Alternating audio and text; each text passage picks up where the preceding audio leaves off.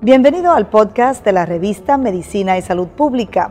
No se pierda nuestra entrevista exclusiva con los médicos y expertos más relevantes para la medicina y la salud pública en Puerto Rico y el mundo.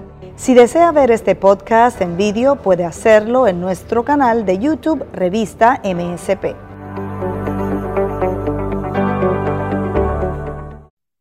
Gracias por conectarse una vez más con nosotros en MSP. En nuestra redacción estamos siempre prestos y complacidos para llevarles a ustedes información vital en materia de salud y de ciencia.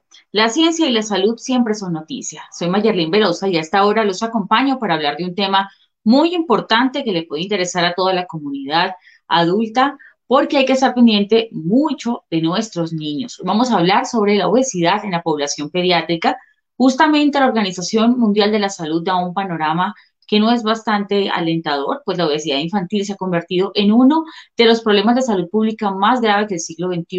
El problema es mundial y está afectando progresivamente a muchos países de bajos y medianos ingresos, sobre todo en el medio urbano. La prevalencia ha aumentado pues a un ritmo alarmante y los niños obesos o con sobrepeso tienden también a desarrollar en la edad adulta muchas complicaciones, muchas patologías, eh, tienen grandes probabilidades de padecer enfermedades tempranas de tipo cardiovascular o transmisibles como la diabetes, las enfermedades pues de otra índole. Justamente para hablar sobre el panorama de esta enfermedad, sobre la importancia de prestar atención a estas eh, condiciones desde temprana edad. Nos acompaña hoy la doctora Cine Calderón. Ella es presidenta de la Academia Americana de Pediatría, capítulo Puerto Rico, y le damos la más cordial bienvenida a MCP y le agradecemos su tiempo, doctora, por estar con nosotros. Bienvenida. Muchísimas gracias y saludos a todos los que nos están escuchando. Claro que sí, a ustedes también que nos están escuchando, la comunidad que tiene acceso a esta información, recuerden que pueden compartirla. Estamos en todas las redes sociales. Esta entrevista va a quedar aquí para que usted también la pueda replicar porque es muy, muy importante lo que vamos a hablar hoy. Justamente la doctora Cindy, pues queríamos hablar ya que ella tiene pues una vasta experiencia en el tema de obesidad infantil, en el tema de los niños, y quisiéramos conocer, doctora, de primera mano con usted, cómo es la incidencia de esta condición de la obesidad en edad pediátrica en la isla de Puerto Rico. ¿Cómo está el panorama justamente? Similar a lo que se ha descrito en otras áreas de Estados Unidos, en la población hispana y en otras partes del mundo, hay una tendencia de aumento en la obesidad en los niños. Eh, se dice que en estos momentos en Puerto Rico los niños entre 2 a 4 años usualmente niños que tienen servicio de, de WIC, que es la agencia que provee alimentos suplementarios, un 18% de los niños están eh, sobrepeso o obesos. Así que estamos hablando uno de cada cinco niños.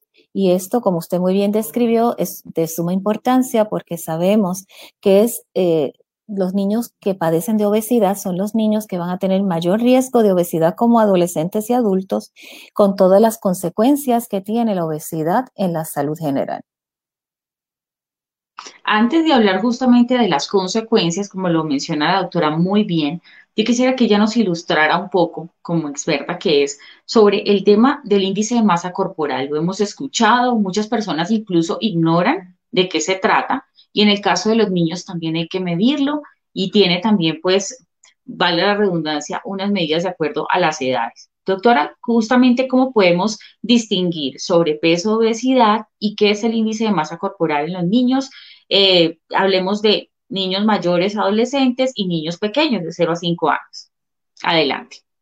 ¿Cómo no? El índice de masa corpórea es una medida que nos ayuda a identificar la tendencia hacia la obesidad o el sobrepeso. De hecho, existen unas medidas que se toman y que en base a esas medidas se calculan con una fórmula cuál es el índice de masa corpórea.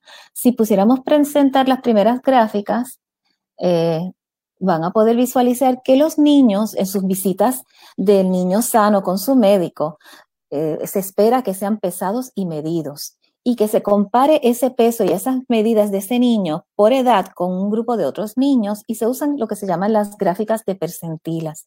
Les estoy presentando las gráficas de percentilas desde nacimiento hasta 36 meses de edad que fueron desarrolladas por la Organización Mundial de la Salud y son las que el CDC recomienda para esa edad, basada en niños alimentados, ¿verdad? Con leche materna y una buena alimentación. La próxima gráfica que les voy a presentar, la próxima presentación, es para que lo puedan ver más de cerca y lo que van a ver son una serie de líneas que van cruzando desde cero hasta un número mayor y que tienen una continuidad según la edad del niño y que van desde una percentila de 5% a una percentila de 95%, dependiendo de dónde caiga el niño en esa gráfica, el médico puede asesorar a la familia y dejarle saber si el niño tiene una tendencia a ir sobrepeso, obesidad o bajo peso. Importante saber que cada niño tiene una línea diferente de crecimiento que va a depender de su genética, su constitución, etcétera, y que por lo tanto no hay una línea ideal, sino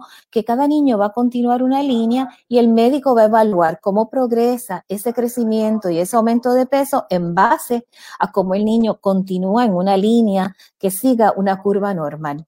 Aquellos niños que sobresalen de la curva nos preocupan. La próxima, por favor. Y estas gráficas pues están eh, preparadas divididas por sexo y por edad. Y como pueden observar, estas en particular presentan lo que son las percentilas de estatura y peso de 2 a 20 años. Pero no solamente estas percentilas se utilizan para ver el crecimiento, que es bien importante, sino que hay una medida adicional que es el índice de masa corpórea, que podemos ver en la próxima eh, laminilla, por favor, la, eh, que también hay unas gráficas que una vez se calcula usando una fórmula, que no quise entrar en detalle de la fórmula, pero es basada en peso y estatura, entonces se busca en estas gráficas, la próxima, por favor, para verla más de cerca y los padres puedan entenderla mejor, eh, en base a ese numerito que nos da en los niños y dónde cae en la gráfica es que determinamos si el niño tiene un peso adecuado para su edad, si está presentando un sobrepeso que se habla cuando la presentila cae entre 85 y 95 y menos de 95 o si está verdaderamente ya obeso todo niño que su índice de masa corpórea sea mayor de 95 percentila. Eh, no sé si hay otra laminilla después de esta que muestra eh, de cerca Sí, la muestra, muy bien. Como pueden ver ahí, arriba le puse las percentilas. Todo niño que sobresalga de esa curva sería un niño que tiene un índice de masa corpórea mayor del 95 percentila y el numerito pues va a caer según la edad del niño. Y sería un niño que está obeso. Y el que caiga entre la curva de 95 y la de 85 sería el niño que está sobrepeso. Así que esto se utiliza como una herramienta para ayudar a identificar los niños que sí una, están sobrepeso y tienen mayor riesgo de obesidad, o los que ya están obesos, o los niños que muestran una tendencia a seguir aumentando ese índice y por lo cual debemos hacer tal vez una intervención para prevenir y evitar que lleguen a esa situación. Fundamental lo que está diciendo la doctora, porque bueno, aquí gráficamente pudimos ver y pudimos conocer cómo cuando un niño realmente está pasado de peso, cuando hay sobrepeso, cuando hay obesidad, y es importante tener eso muy claro, sobre todo los padres de familia, eh, que en los controles, en los chequeos con el pediatra, pues sepan exactamente qué hacer en caso de que esto esté ocurriendo, que eso es muy, muy, muy importante. Pues hablábamos con la doctora al comienzo sobre las enfermedades que se pueden derivar justamente de la obesidad infantil. Pueden desencadenar, pues quizás en hipertensión, resistencia a la insulina, hígado graso, ¿Qué otras condiciones, hasta problemas ortopédicos? No he entendido que pueden tener los niños eh, eh, en adultos, incluso desde muy pequeños pueden experimentar este, estos problemas. Doctora, ¿cuáles podrían ser esas enfermedades? Consecuencia de la obesidad. Pues sí, Mayerlin ha mencionado muy bien las condiciones más comunes asociadas a la obesidad. Eh, los niños que padecen de obesidad van a tener mayores complicaciones que sus pares que no tienen este problema. Y es un problema crónico en el sentido de que comienza el sobrepeso, que luego va la obesidad sin presentar tal vez signos claros, pero ya esos niños están a mayor riesgo de tener lípidos elevados en sangre, por lo cual se recomienda hacer una, unas pruebas de lípidos en ayuna. Estos niños también sabemos que inicialmente pueden parecer que están creciendo más rápidamente y luego se estancan. Eh, y hay una serie de mitos relacionados a la obesidad que es importante que los padres pues, vayan comprendiendo para que puedan hacer la intervención. Tenemos que ver que culturalmente en el pasado un niño obeso, gordito, se vea como el niño bien alimentado, el niño bien cuidado pero vemos, ¿verdad? Conocemos ahora con la evidencia científica que esos niños van a tender a ser obesos en la adultez y pueden desarrollar diabetes tipo 2, pueden desarrollar, ¿verdad? El tipo 2 por eh, resistencia a la insulina, pueden tener problemas de hipertensión desde temprana edad y por eso también en esas visitas de niños sanos es bien importante tomar esa presión sanguínea, ¿verdad? Para ver cómo está ese niño. Eh, y problemas ortopédicos como muy bien describieron. Pero además de eso, muchos de estos niños pueden desarrollar muy pobre autoestima y pueden ser candidatos de lo que llamamos el bullying, ¿verdad? El acoso escolar o el acoso por sus compañeros por tener, ¿verdad? Una presentación física un poquito diferente. Así que hay muchos otros factores que van a influenciar el bienestar del niño, no solamente ¿verdad? Las condiciones crónicas que pueden eh, surgir por el problema de obesidad, problemas en el hígado, de hígado graso, etcétera, sino que también problemas emocionales derivados por la apariencia física del niño que es, ¿verdad? Que tiende a padecer de obesidad. Doctora, justamente como usted bien lo menciona, em, ¿cuáles podrían ser esas causas, los factores de riesgo que pueden exacerbar esa condición en los niños? Quizás malos hábitos que estén fomentando los padres con el ejemplo, lo que se come en casa, porque puede suceder desde allí. Incluso quisiera que la doctora también se adentrara un poco en el tema hereditario, en el tema de los factores genéticos que muchos padres consideran que si en su familia eh, son gorditos o bien, tienen esa condición, pues es normal que su hijo la tenga. Entonces, ¿qué podemos decir sobre esos factores, doctora? Sí, la obesidad es multifactorial, son muchos los factores que contribuyen. Sí, la genética ha probado ser un factor que contribuye, pero no debe ser un factor que no se pueda modificar. Una vez identificamos que un niño tiene una tendencia, pues tenemos que evaluar todos los aspectos que están contribuyendo a esa obesidad o a ese sobrepeso. Entre los factores que influencian la genética puede ser un factor, pero también sumamente importante la actividad física, el patrón de sueño de ese niño, la alimentación. Y no debemos siempre culpar a los padres porque sabemos que hay condiciones y situaciones que limitan el acceso de los padres tal vez a una alimentación más variada y más nutritiva y por lo tanto o el desconocimiento de los padres de qué debería ser ¿verdad? la mejor alimentación. A veces son patrones culturales, sabemos que casi todas las festividades se acompañan con exceso de comida y debemos ser muy cuidadosos y empezar a evaluarnos. Los padres tienen que autoevaluarse ellos mismos cuáles son sus costumbres, cuáles son sus valores, cómo ha sido su historia. Tal vez son padres que desde pequeños les decían que no podían dejar nada en el plato y ellos exigen lo mismo de sus niños pensando, ¿verdad?, que es la mejor manera.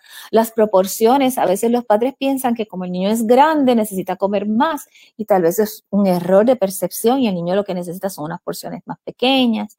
Y lo de actividad física no lo puedo dejar de, eh, eh, enfocar con mucha más atención porque sabemos que nuestra vida se ha vuelto mucho más sedentaria que los juegos de video, los juegos con aparatos, la televisión está tomando más tiempo de nuestras vidas y mientras menos actividad física, menos quema caloría, menos desarrolla su masa muscular, sus habilidades motoras, pero también entonces eso añade a la obesidad.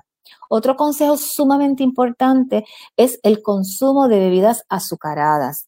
Es de tal manera que la Academia Americana de Pediatría y las nuevas guías alimentarias de 0 a 24 meses recomiendan que en menores de 12 meses no se le dé jugo. Si usted le va a dar fruta, que sea fruta fresca o si es enlatada, que sea fruta enlatada con poca azúcar añadida para disminuir el consumo de calorías, porque los jugos son un concentrado de calorías. Igualmente, los refrescos o las bebidas carbonatadas, que suelen ser con mucho contenido de azúcar, o sea que son altas en calorías y realmente no añaden nutrición a la alimentación. Ya luego del año se recomienda que se limite la cantidad de jugo también a 4 onzas, no liberado todo el día, 8 onzas, no, 4 onzas y se vaya progresando. Si un niño crece y es un poquito más grande, pues tal vez entonces se aumenta a 8 onzas. Es evitar ese consumo de calorías vacías. No porque los jugos no sean buenos, sí, son buenos, pero tienen que limitar la cantidad. Qué importantes recomendaciones, doctora. Y bueno, usted acaba de mencionar, pues, a, grosso modo el tema del azúcar. Sabemos que los niños, pues, que tienen obesidad, pues, tienen una dieta hipercalórica. ¿Cómo pueden los padres controlar em, no solamente las cantidades, sino también equilibrar la alimentación para que sea lo más saludable posible y limitar quizás el consumo de azúcares, grasas? ¿Cómo podría ser una nutrición adecuada para un niño? Deberían ser los alimentos ricos en qué, quizás al desayuno, al almuerzo, a la comida. Los niños, los niños necesitan rutinas. Las rutinas son sumamente importantes. Tenemos que comenzar por evaluar cómo estamos llevando a cabo las comidas en el hogar. Se recomiendan tres comidas y dos meriendas para distribuir a través del día las calorías que necesita el niño para mantenerse activo y jugando. Pero es bien importante uno ver las proporciones. Dos, ¿qué le ofrecemos en ese plato de comida? Mientras más variedad de colores se dice, se dice que se está incluyendo entonces más variedad de alimentos. Debemos enfatizar en añadir siempre vegetales, granos integrales, disminuir la cantidad de grasa. Eh, no es que no vaya a comer carne, si la familia come carne, pues sí, pero en proporciones normales. Frutas y, ¿verdad? La leche es sumamente importante porque de ahí este, generan el calcio que necesitan para el crecimiento de sus huesos. Pero cuando el niño tiene sed, también hay que enseñarle a ofrecerle agua y los niños a partir de los seis meses en adelante, pues uno le empieza a ofrecer agua como una alternativa para hidratarse y los niños más grandes enseñarle a tomar agua. Cuando tengan sed, en vez de ofrecerle una bebida azucarada, ofrecerle agua. Así que, y, hacer esas rutinas, tratar de hacer que por lo menos una de las comidas al día sea en familia, que se apaguen todos los aparatos electrónicos para que no haya interrupción y se converse. También en la mesa se educa al niño, se le enseña por qué se le está ofreciendo los alimentos. Y por último, el ejemplo de los padres. Si nosotros mismos no llevamos a cabo una nutrición balanceada, no vamos a poder motivar a nuestros niños a que prueben otros alimentos, a que vean la importancia de lo que están comiendo, que coman con calma, que se concentren en comer y compartir en familia y no desviar su vista. Otro problema común es el consumo de comidas rápidas, que por su preparación muchas veces conllevan muchas calorías, eh, muchos preservativos altos en sal. Así que aquellos padres que no tienen otra alternativa que utilizar las fuentes de comida rápida deben ser sumamente cuidadosos al elegir lo que le van a ofrecer a su hijo del menú de, una comida rápida y buscar alternativas muy similares a las que se le ofrecería en el hogar. Por ejemplo, está la alternativa de en vez de darle un refresco, pues darle agua o darle leche en esa comida. Así que los padres pueden aportar muchísimo evaluando. Hay que aprender a leer las etiquetas de los alimentos. Es sumamente importante porque las etiquetas le dicen a usted la cantidad de calorías por servicio. O sea, un servicio, dos o tres, para que usted sepa cuántas calorías contiene, qué proteína contiene, cuánta azúcar contiene, sumamente importante, si tiene azúcar añadida o no.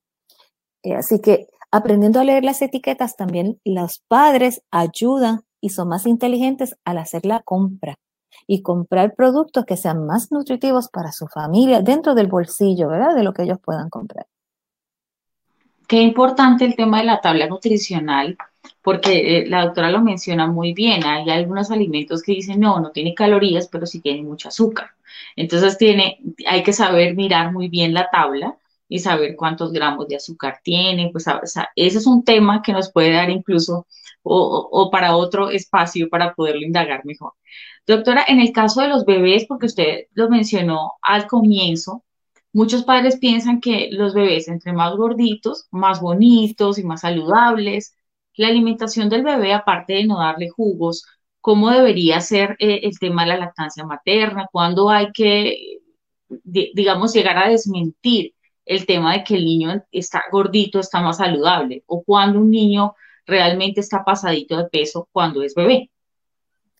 En los bebés, igual que en los niños, es importante esa visita de niño sano, que en los primeros años, en los primeros meses es más corrida porque estamos velando cómo ese niño se va adaptando al mundo fuera del útero de su madre. El niño empieza a alimentarse desde el útero, así que la alimentación de la madre durante esa eh, etapa prenatal es sumamente importante. Que esa mamá tenga una variedad de alimentos, los mismos consejos que hemos dado para los niños, ¿verdad? Pero una vez nace el niño, definitivamente la mejor alimentación es leche materna, la que la madre produce, sin tener que añadirle ningún otro alimento y solamente suplementarlo con vitamina D porque se sabe que hay un poco de deficiencia de vitamina D en la leche materna, pero todos los demás componentes que tiene la leche materna, que además de alimentar y nutrirlo adecuadamente, le proveen todas las calorías necesarias para que el bebé se pueda alimentar adecuadamente hasta los seis meses exclusivamente de la leche de la madre.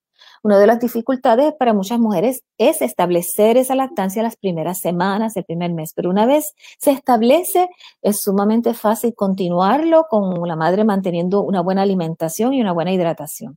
Luego, cuando el niño ya se sienta por sí solo y puede sostener su cabeza elevada, podemos comenzar la introducción de alimentos suplementarios que son necesarios, porque una vez llega a los seis meses, ya la reserva de hierro y de otros elementos que consiguió de su mamá durante el embarazo se van acabando y hay que empezar a suplementarlo para que ese cuerpo crezca sano y fuerte, esos músculos, ese cerebro, esos huesos es importante en ese proceso que las madres aprendan desde que está lactando de adelante a entender cuando el niño tiene hambre y cuando el niño está saciado. Eso es lo que se llama una alimentación receptiva, eh, donde la mamá o los cuidadores aprenden cuáles son las señales verdaderas de hambre, la aprenden a distinguir de otras necesidades, lo alimentan hasta que el bebé muestra saciedad sin empujar y obligarlo a comer de más y que ese patrón se va estableciendo y el niño aprende con esa conducta de los padres a autorregularse él también. Decididamente en el pasado ver niños gordos era, pues como yo dije al principio, culturalmente aceptado como que era una muestra de que los padres estaban cuidando bien del niño. Y los niños en los primeros meses tienden a tener más rollitos y esos rollitos a medida que va creciendo van a ir desapareciendo y muchas veces en esa transición de los rollitos del bebé al niño andarín, a muchos padres y familiares le preocupa porque el niño tiende a verse más esbelto. Y allí que muchas veces viene la percepción de otros familiares de que el niño no está bien alimentado, que está muy delgado, que no está comiendo bien. Luego, tenemos que tener eh, presente que los niños de uno o dos años van desarrollando tantas destrezas motoras y una vez ellos descubren lo que es andar, brincar, caminar, lo normal es que quieran estar continuamente en movimiento y nuevamente hay que establecer rutinas para que ellos entiendan, puedes jugar, brincar y saltar, pero llegó la hora de comer o llegó la hora de la merienda, hay que sentarse, comer con tranquilidad y luego proceder. También sabemos que cuando entran de los dos a los tres años comienza ese desafío de, la, de los niños empiezan a observar y empiezan a aprender a manipular y a decir no. Y es parte de su desarrollo el saber que ellos tienen cierto poder en decisionar eh, así que allí muchas veces se, presenta el niño que las mamás eh, describen como picky eater en inglés, niño que es medio melindroso para comer. Y realmente a veces es que el niño está probándonos y allí tenemos que aprender a cómo darle opciones al niño de una manera saludable para que él no se sienta que no tiene control, pero a la misma vez protegiéndonos. En vez de decirle, te tienes que comer esto, podemos decirle, ¿qué quieres comer? Esto o esto, dándole dos buenas alternativas y el niño entonces va a presentar menos resistencia.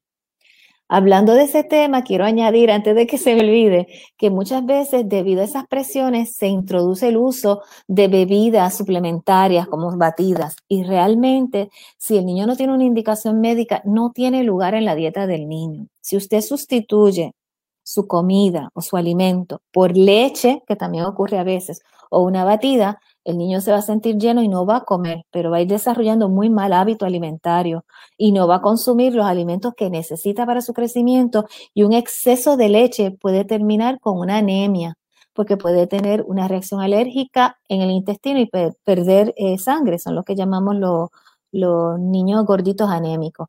Así que son diferentes puntos que es importante siempre que usted lo consulte con su pediatra. Si usted tiene una preocupación de que su niño no está creciendo bien, no está aumentando de peso, porque los familiares le llaman la atención, o todo lo contrario, usted lo observa que el niño está sobrepeso, aumentando de peso demasiado, consúltelo con su médico para que le ayude a evaluar y decidir cuál es la mejor manera de intervenir para ayudar a ese niño a alcanzar un peso más saludable.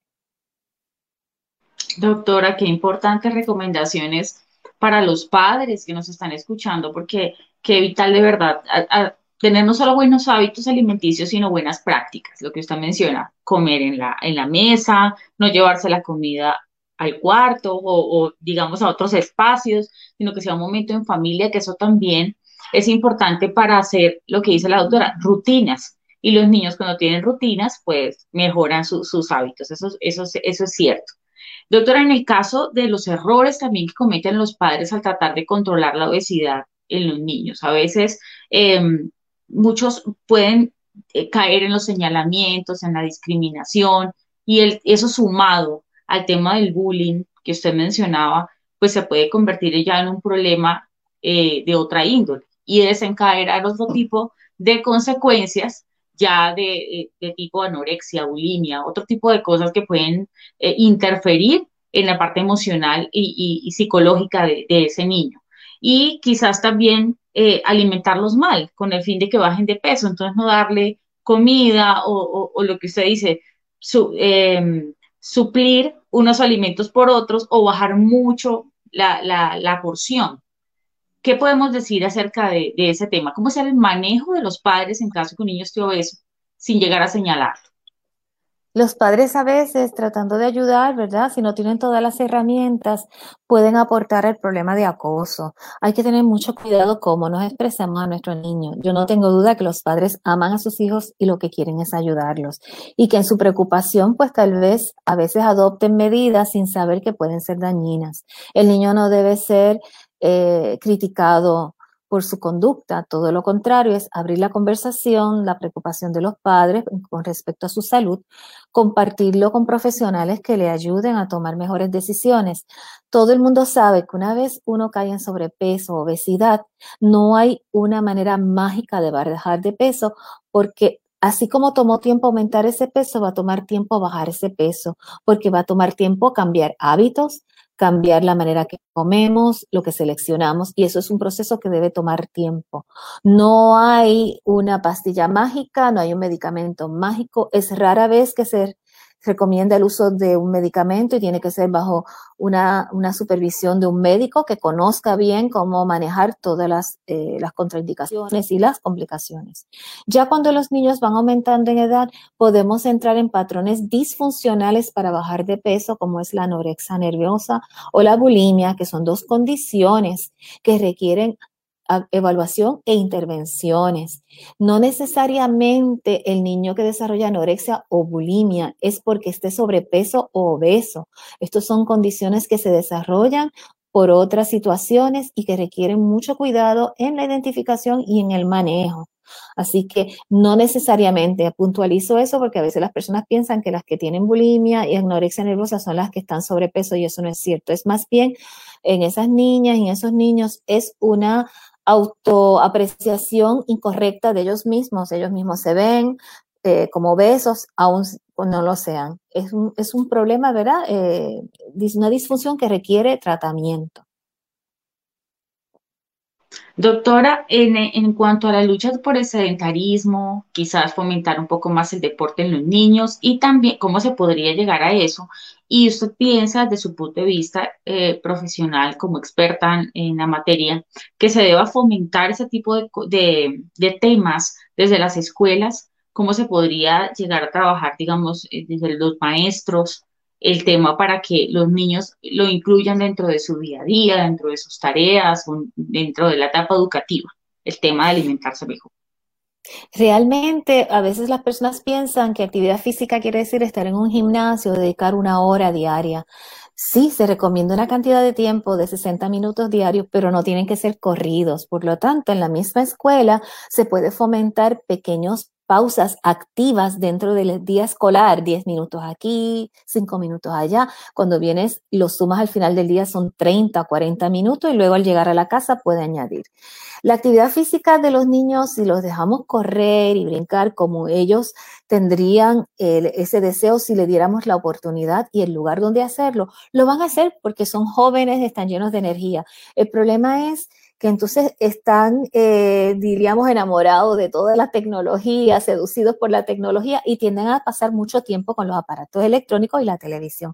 Por lo tanto, allí los padres tienen que tener controles. Y nuevamente, los niños, cuando tenemos rutinas y controles bien establecidos y somos bien constantes en ellos, ellos las van a seguir. Si usted le limita, por ejemplo, la televisión a una hora o dos horas diarias, máximo una hora, ellos lo van a seguir una vez usted sea consistente en poner esa regla en el hogar.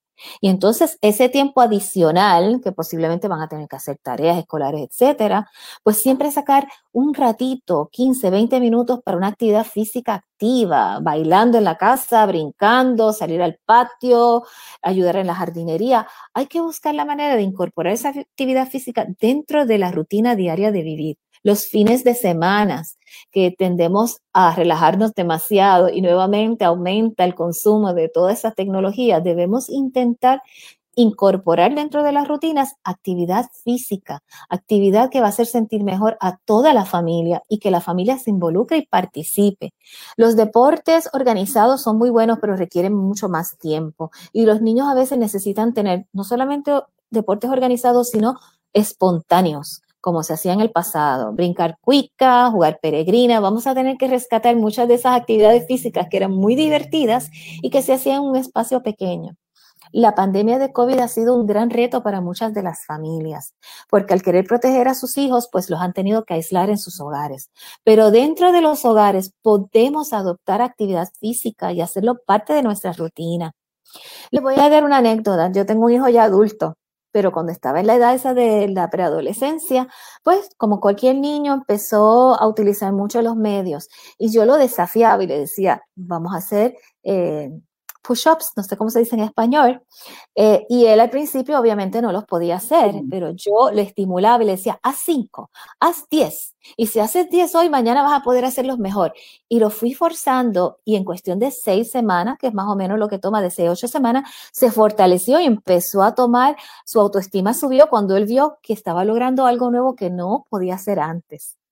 Eh, a veces las personas piensan pues que hay que llevarlo a un gimnasio, no, en el hogar tantas cosas que pueden hacer, que pueden ser de una manera divertida y en familia podemos participar con ellos y va a estimular esa actividad física que ellos necesitan. Pero sí hay que poner controles y hay que decirle, se acabó el tiempo, apaga. Y si usted no confía que el niño va a pagar, pues tiene entonces que recoger el aparato y guardarlo y volvérselo a dar cuando usted esté lista. Es no solamente los aparatos, los mismos teléfonos eh, modernos los teléfonos inteligentes tienen tanta capacidad de juego y es tan fácil envolverse rápidamente en ellos y dejar de hacer actividad física. O sea que tenemos que estar bien conscientes y bien pendientes y negociar con ellos. Hay que negociar, especialmente cuando van creciendo y son más grandes. Hay que negociar con ellos y explicarle ya a un adolescente de 15 o 16 años no podemos imponerles muchas cosas. Tiene que ser eh, una negociación donde ellos entiendan que lo hacemos por el bien de ellos, que ellos entiendan que estamos preocupados por su salud, su bienestar, especialmente ya en esa edad se preocupan mucho por su apariencia física, pues vamos a utilizar esa motivación para llevarlos en, el camino de la mejor salud. La doctora acaba de resumir justamente todo esto en motivación. Hay que motivar a los niños a comer mejor, dándole opciones, eh, fomentar quizás los encuentros en familia a la hora de comer y también lo que menciona ahorita con, relación a la actividad física, que es fundamental. La motivación entonces sigue siendo clave, doctora. ¿Alguna recomendación final quizás para los padres, eh, para prevenir, para, para que tengan en cuenta de acudir a un especialista también que los oriente en torno al tema de la alimentación?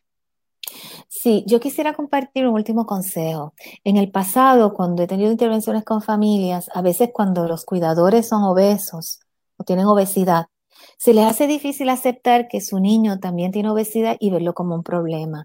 Se sienten tal vez aludidos personalmente, pero el propósito es ayudar a la familia entera y hacerlos conscientes. Si usted está teniendo problemas de salud por su obesidad crónica, piense que su niño posiblemente también las va a desarrollar y tal vez más temprano que usted, porque tal vez usted no fue un obeso de niño, sino que por el cambio de vida que hemos tenido, pues sí la ha llevado obesidad. Así que es una situación donde toda la familia tiene que participar, donde hay que envolver a toda la familia. Así que es unidos mirar nuestras vidas, nuestros, nuestros hábitos, buscar de qué manera los podemos mejorar, beneficio de toda la familia, porque sé que al fin y al cabo todos se van a beneficiar, desde cómo hacer la compra, qué cocinar, envolver a los jóvenes y a los niños en ese proceso para que ellos entiendan y aprendan y vayan estableciendo unos hábitos para el resto de su vida y se beneficie toda la familia. Doctora Cindy Calderón, presidenta de la Academia Americana de Pediatría, capítulo Puerto Rico, muchas gracias por haber estado con nosotros en MSP con esta información valiosa para todos los padres de familia, para toda la comunidad. Mil gracias por, por estar con nosotros. Un placer. Así que cuídense todos y vamos a tratar, vamos a intentar todos de llevar una vida todos los días más saludable. Claro que sí, la lucha contra la obesidad infantil comienza justamente desde casa, comienza con la motivación con nuestros niños y pues desde que son muy, muy pequeños eh, se pueden hacer muchas cosas y fomentar entonces los buenos hábitos para que sean adultos saludables. Gracias a ustedes por estar con nosotros, por conectarse con esta charla que tuvimos con la doctora Cindy eh, Calderón y pues lo invitamos también a compartirla. Estamos en todas las redes sociales. Recuerden que la ciencia y la salud siempre son noticia. felizmente.